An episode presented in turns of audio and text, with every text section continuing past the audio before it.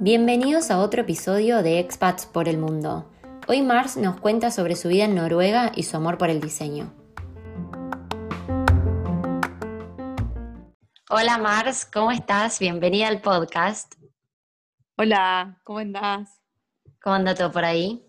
Muy bien, acá con los chicos durmiendo son las 10 de la noche casi, así que...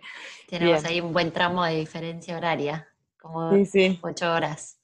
Sí, sí, un montón. Contanos dónde estás, Mars.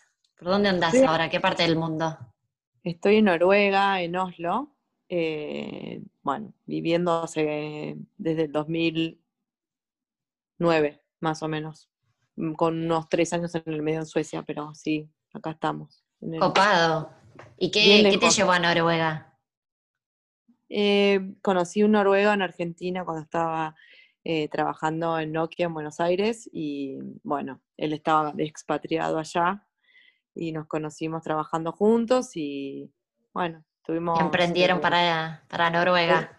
Sí, exacto. Primero hicimos una, parada en México eh, un año y medio y después nos terminamos viniendo para Noruega porque se le dio la oportunidad de volver a Noruega y bueno, y la agarramos, así que... Mm. Qué, qué, lindo. Va, las fotos que vos subís y las cosas que mostrás se ve un lugar hermoso. No tuve la oportunidad todavía de ir, pero dicen que es divino, sacando la parte cruda del frío de invierno. Sí, en verano es re lindo. Yo siempre recomiendo obviamente venir acá en verano, salvo que te guste mucho la nieve, te guste esquiar, ahí también puede ser una opción venir en invierno, pero, pero sí, es una ciudad re linda, medio de cuento, chiquita, no es muy grande, eh, pero con todo lo necesario para, para vivir muy bien. ¿Y hace cuánto estás allá? Eh, bueno, primero me mudé en el 2009 em, hasta el 2015 eh, y después estuve tres años en, Estocolmo, en Suecia, y después volvimos ahora en el 2018. Así que sí. ¿Hace poquito? sí, hace dos años, sí. ¿Y cómo fue ese cambio? ¿Te, gustó? ¿Cuál, ¿Cuál, de los dos te gustó más?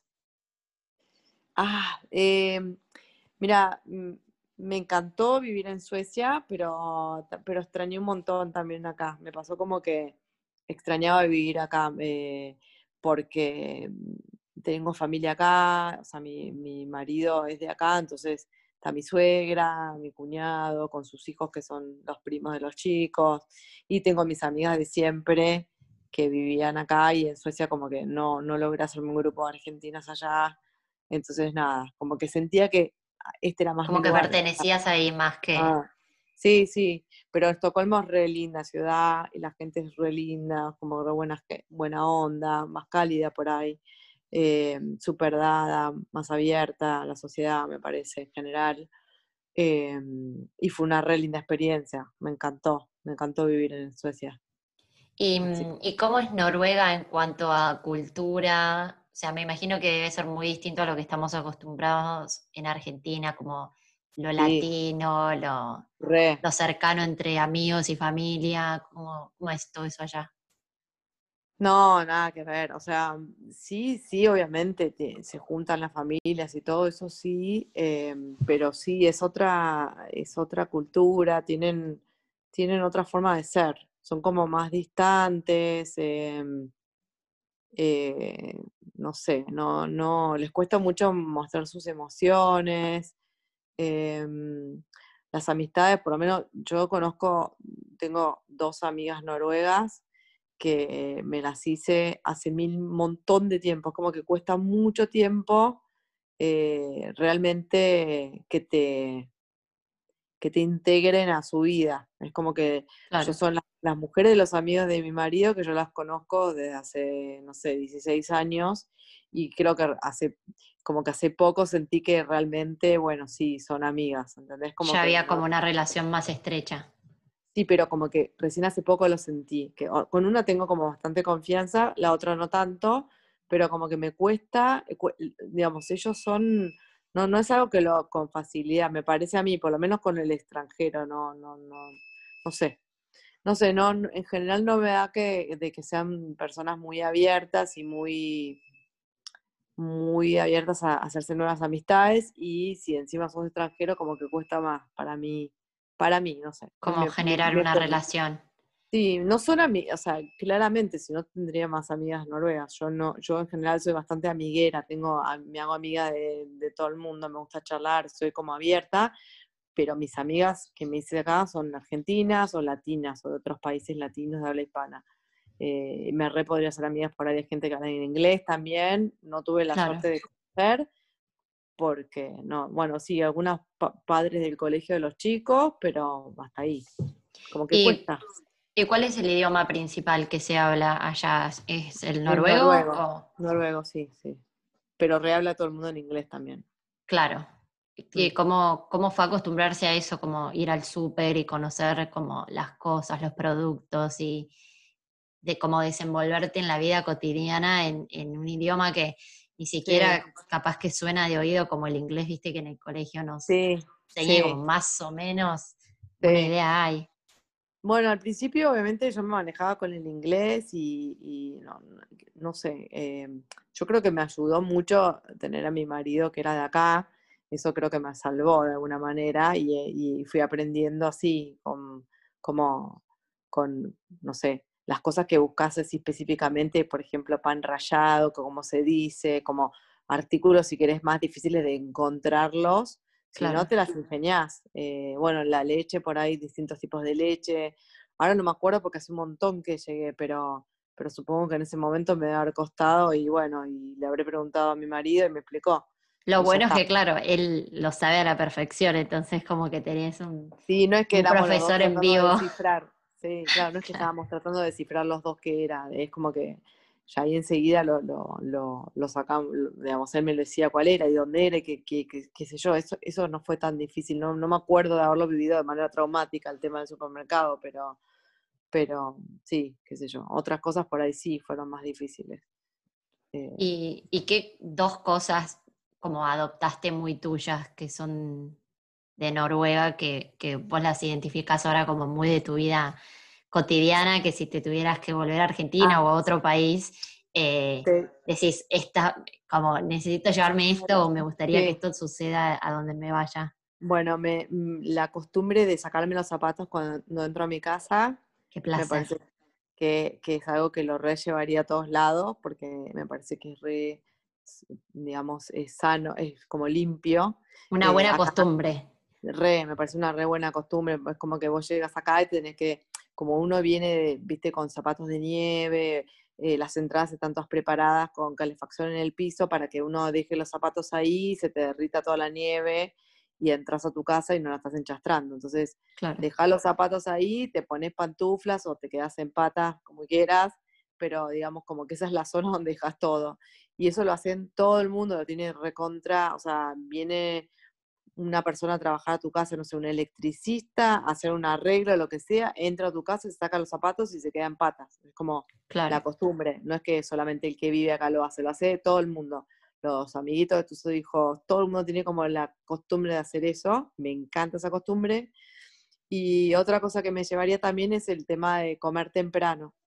Eh, acá se come muy temprano, tipo 6 de la tarde, 5 y media, 6, cenás y está bueno porque es como que sentís que te queda un montón de horas después de haber cenado y haber hecho todo y ordenado la cocina y hacer todo el trabajo típico. Como que no termina ahí el, el, día. Claro, tu día no termina ahí, te queda un puchito más para poder leer, para poner una peli, lo que sea, sin estar haciendo todo a último momento. Entonces, creo que esas dos cosas me las llevaría a cualquier lado. ¿Y mm, cómo te llevas con el tema del clima? ¿Cuánto, ¿Cuánto es el tiempo que, dura el, verano? ¿Cuándo empieza a anochecer en el invierno? Eh, lo más difícil es ahora, eh, eh, creo que el mes de octubre, noviembre, diciembre y, y enero son los más difíciles. empieza a oscurecer a partir de octubre, empiezas a sentir mucho la, la, empezar la oscuridad. Ahora noviembre es un mes negro, muy oscuro, muy oscuro porque no hay nieve y con la nieve como que de alguna manera se ve más blanco todo y todo refleja, entonces hay como una especie más de luz. Ahora está todo muy oscuro porque no hay nieve eh, y bueno, los días se van acortando hasta el 21 de diciembre. llegas a tener día, a las 3, 3 y media creo que, que se, se, pone de noche en diciembre, como muy corto el día, además amanece 9 y media de la mañana, una cosa así, los días son muy cortos. Y es re difícil, la verdad que para mí lo más difícil, yo generalmente lo corto con yéndome a Argentina un mes si puedo. Antes cuando los chicos eran más chicos me iba un mes. Eh, ahora últimamente me estuve yendo tres semanas, dos semanas, una cosa así, tres semanas, creo que nunca me fui menos de tres semanas. Eh, y eso de alguna manera hace que se te pase un poquito más rápido. Claro, porque si no el día también se va a hacer como medio, medio difícil, porque tenés como horario de luz muy, muy corto y la noche como que se hace muy larga. La noche es re larga, sí, es tremendo. A mí me pasa que yo no me doy cuenta, pero me la paso en mi casa, porque no, no me dan ganas de salir a las 4 de la tarde es como que que hacer un refuerzo para salir, si tengo algo, ¿entendés? Como que, pero bueno. ¿Y cómo es el tema de los deportes, el deporte de los chicos y, las actividades al aire libre?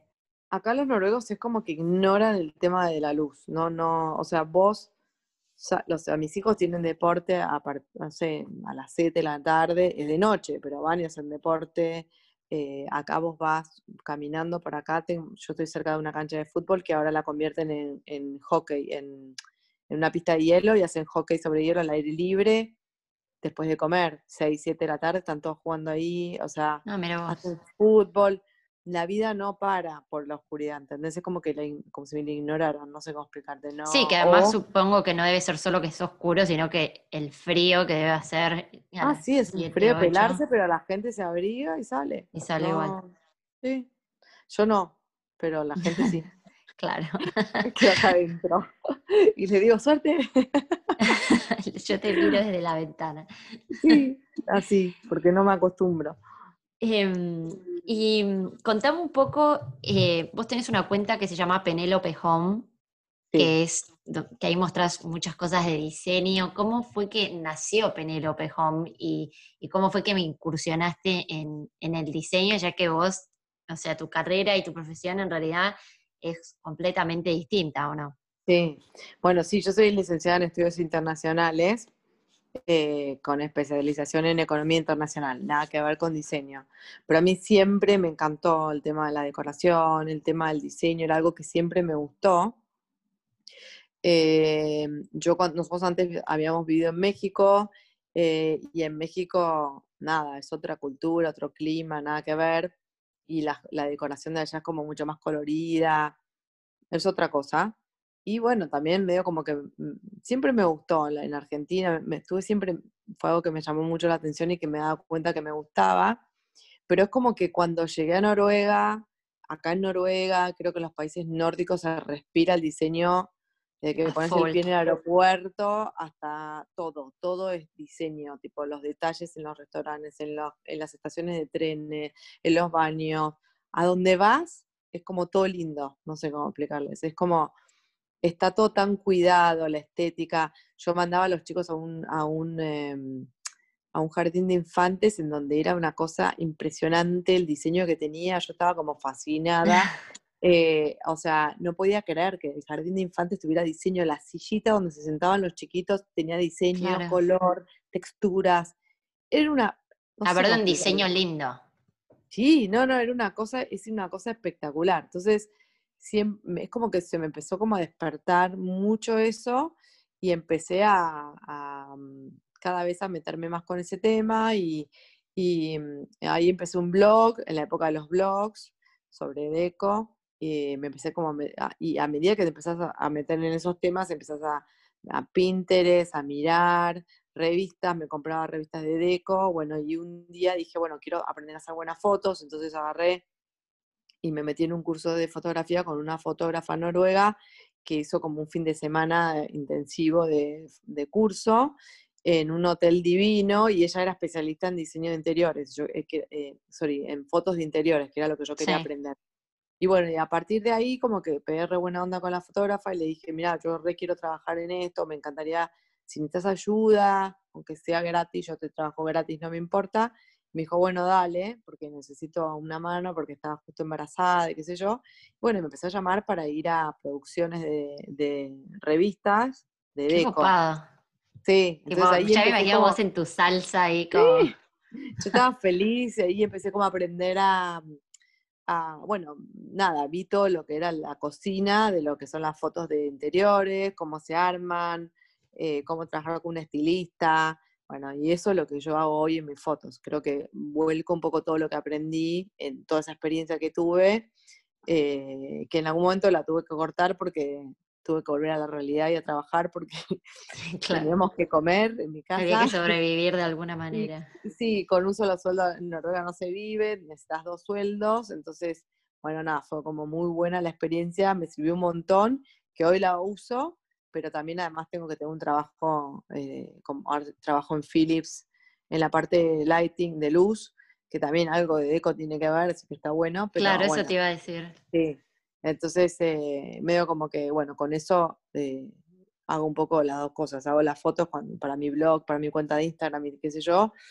Y, bueno, y, pues trabajo en otro más para, para poder pagar las cuentas todos, los, meses. O sea, es como, como que es tu cable a tierra donde conectas con, lo que te gusta. Conozco, conecto con lo que me gusta y con la gente que también le interesa lo que muestro y con la gente que, que, también hace lo mismo que yo, que me encanta, porque hay muchas cuentas amigas que, con las que nos intercambiamos mensajes y nada, y nos recomendamos cosas o, Está buenísimo. nos comentamos, es re lindo, pues es como amigas. Como se genera una comunidad. Sí, sí, sí, tal cual. Em, bueno, a ver, tiranos algún tip de, de deco, algo de que, no sé, algún más de, de iluminación o de algún mueble que no puede faltar o que nos puede solucionar un poco la vida? Em, ¿Qué te puedo decir? Em, déjame pensar. No, ahí me mataste con esta pregunta porque no, estaba preparada. bueno, te, pregunto una em. más específica. a ver. No sé, ponele, yo, yo que estoy recién mudada para decorar mi living. Eh, más o menos, como si yo quiero poner un cuadro, cómo tiene que ser la altura, o sea, la, diferencia de altura entre el sillón y el cuadro, ah. o sea, ¿importa o, No sé si la, si tengo la medida exacta, pero sí, por lo que aprendí, eh, tenés que tratar de ponerlo, un error muy común es poner los cuadros muy altos respecto del sillón. Sí. Tenés que fijarte, o sea, miren, cuando uno tiene que colgar los cuadros arriba del sillón, traten de mirar una distancia no, tan no se vayan muy para arriba. Básicamente traten de, asegurarse de que no les quede demasiado, demasiado alto. Eh, nada, qué sé yo. Eh, pero obviamente es un tema de estética, de, lo que uno, un tema de gustos. Si vos querés poner muchos cuadros, eh, o pocos, o uno o dos, digamos, e, es, medio difícil dar un tip ahí general. Sí te puedo dar ese tip de decir, ojo, no lo pongas demasiado alto. Eh, después, por ejemplo, no sé si vas a colgar una mesa arriba, sobre una lámpara arriba de la mesa ratona, tener en cuenta que cuando vos te sentás, que no te dé la luz justo en el ojo, entonces ponerla a una altura un poquito más baja, digamos, teniendo en cuenta ese detalle, o sea, siéntense. Como para que no moleste el, reflejo de la luz. Claro, hay que sentarse en el sillón y mirar la lámpara y ver, bueno, molesta o no molesta. O sea, y, y en base a eso la altura que le vas a poner. Em, ¿Qué más? No sé.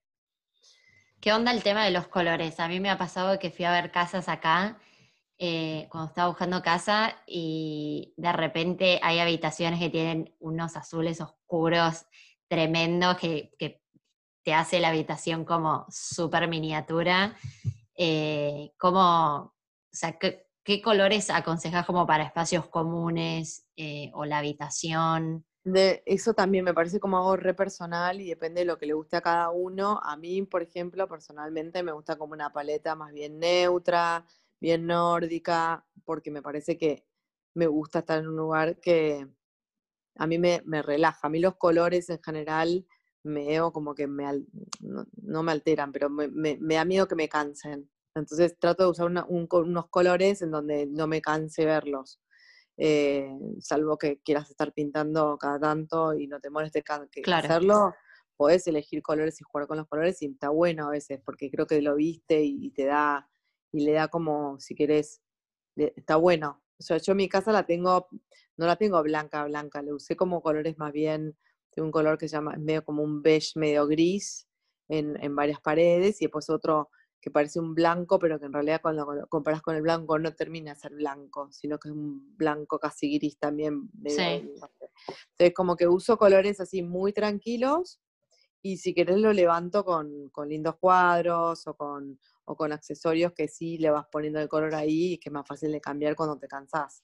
Esa es mi, mi, idea de, de, tanto de paredes como de muebles. A mí como que también no me compraría sillas de colores porque si te cansan, cambiar una silla es mucho más caro que cambiar un almohadón o una mesa de un color, tampoco la, la, haría por, porque me parece siempre iría con los muebles más bien neutros. Más con los accesorios, como arriesgarse más con los accesorios. Eh, y accesorios y objetos de deco, agregarle la onda y, la, y los colores, porque es mucho más fácil después cuando uno se cansa cambiar eso que cambiar todo lo otro, me parece. Claro sí, no, absolutamente. cuestiones de gustos, hay gente que le gusta tener la casa con sillas de todos colores y no sé qué, y está perfecto, no, no, no hay una regla para mí. Perfecto. Y o sea que para ah, lugares más nórdicos, ponerle como Noruega, donde estás vos, tal vez es mejor como ambientes más cálidos que, que reflejen más la luz por el tema este del horario que decías vos, que claro. como muy temprano. Sí, Sí, yo creo que por ahí por, tiene que ver un poco con eso, como que acá uno busca mucho la, la, luz, lo blanco, lo claro, como que oscurecerte el espacio adentro, encima teniendo oscuridad afuera, es como que me terminas deprimiendo, supongo. claro. Eh, pero bueno, hay gente que también le gusta acá, usa color y le gusta, no, no, como te digo, no hay una regla. No hay un sí un no.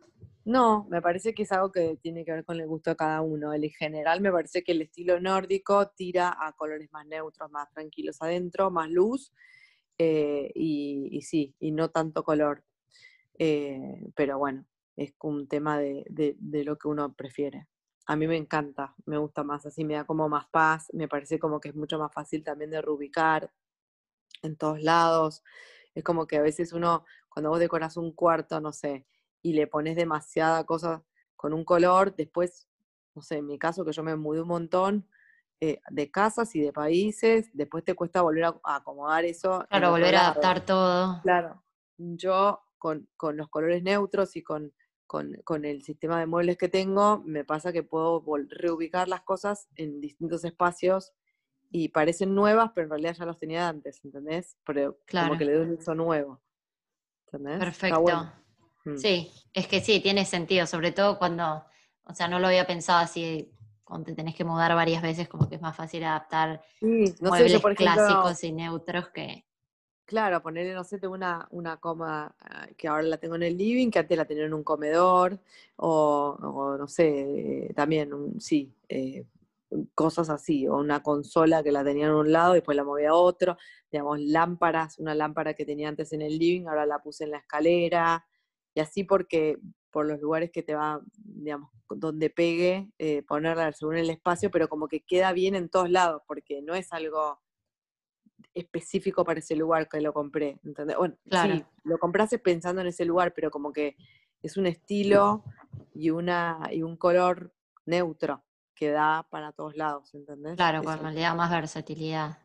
Claro, eh, eh, por eso me gusta a mí, pero no sé, si ven mi cuenta de Instagram y ven las casas en las que estuve, van a ver los mismos muebles y distintos espacios, ¿entendés? Claro. Como muy loco. Y decís, ah, mira, ahí tiene la misma mesa y tal, la misma silla, y, sí, pero... Que eso está bueno, o sea, es como parte de la creatividad de, bueno, con todos estos muebles que ya tengo, cómo vuelvo a reinventar mi casa nueva eh, con estos muebles que ya, que ya estaban. Sí.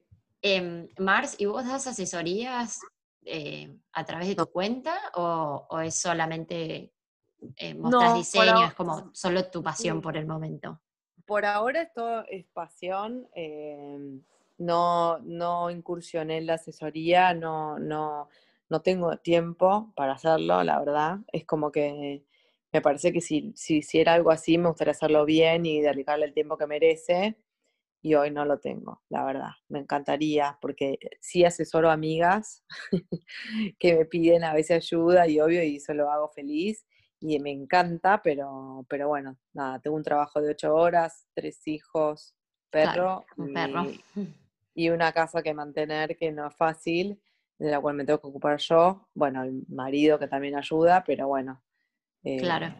No, tengo ayuda, así que... Como, que por ahora no le puedes dedicar el tiempo que tal vez te gustaría. No, me coparía. Como para, trabajar de esto, digamos. Sí, me encantaría, me encantaría poder hacer, trabajar de esto, pero bueno, sé que me lo tomo muy en serio, es como que me parece que no, no, si lo hago me gustaría hacerlo bien, entonces eh, tendría que tener más tiempo para hacerlo y no, no sé si lo tengo hoy. Está muy bien, está muy bien. Bueno, nosotros mientras tanto seguimos disfrutando de, tu casa y de toda la decoración que subís, que es divina. Me encanta. Gracias. Em, Mars, y para cerrar un poco, ¿qué consejo le darías a alguien que está pensando en este momento en expatriarse y que, no sé, no se anima o, está en la duda? ¿Qué, consejo le darías desde tu experiencia? Em, mi consejo, mira, es, este te un tip que me, me, hizo muy bien a mí.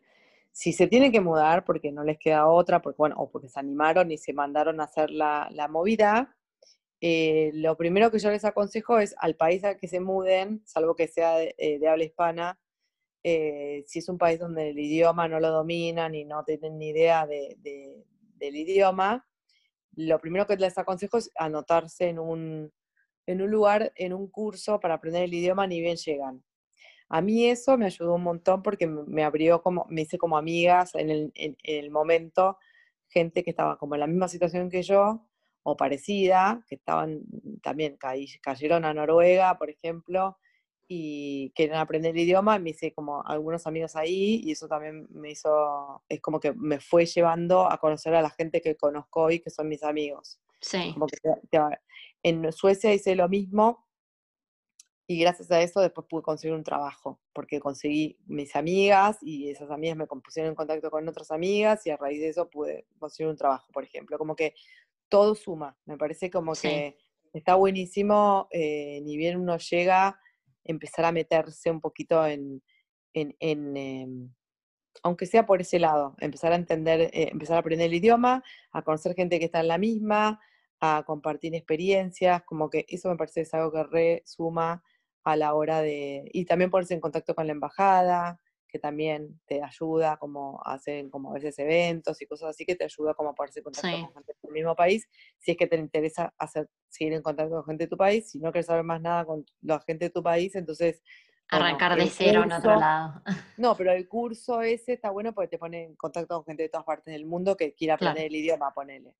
Em, y animarse o no animarse, bueno, nada, a mí me parece que siempre, siempre se puede volver, entonces yo soy de la teoría de que si, si, se te dan las oportunidades, si se te da la oportunidad y tenés como las cosas más o menos dadas para irte, hay que mandarse.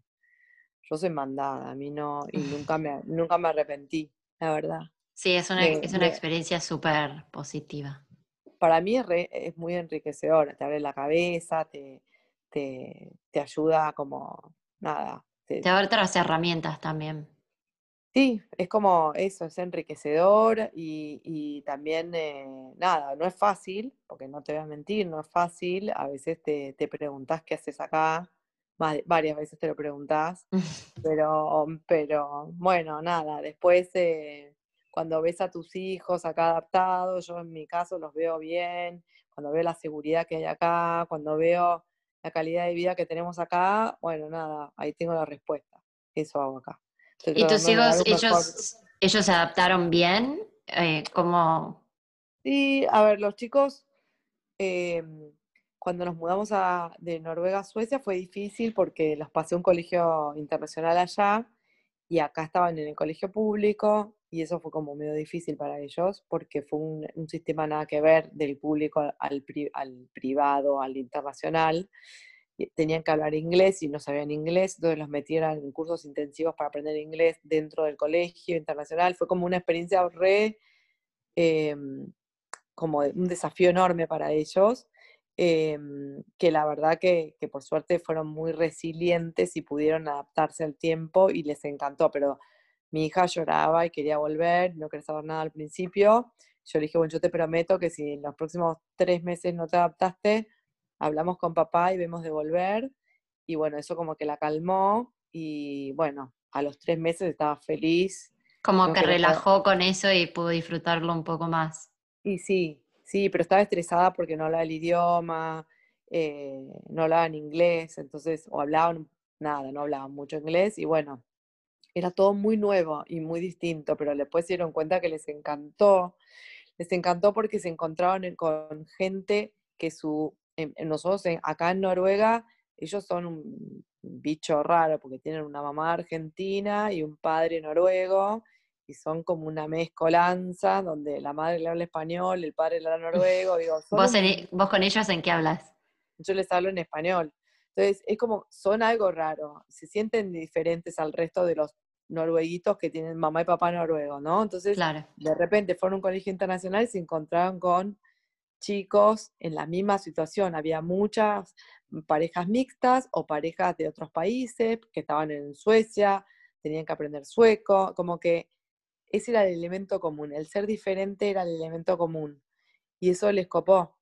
Es como que no se sintieron nunca más diferentes, ¿entendés? Claro. Y creo que eso les, les encantó. Y de hecho, ahora volvieron y cuando volvimos, no son los mismos y sus amigos, los amigos que eligen hoy, por lo general son chicos que tienen otro tipo de background. Es como que tienen mamá de un país, papá de otro país, que se les dio en el colegio, eh, y se sienten más cómodos con esos chicos, porque no... Se sienten más identificados, tal vez. Sí, se identifican, se identifican mucho con ellos. Y el más chiquito, por ejemplo, que, que casi ni se dio cuenta de toda esta movida, que ahora está en segundo grado, trae amigos igual, con, o que vivieron afuera, o que la mamá es de un país y el papá es, de, noruego.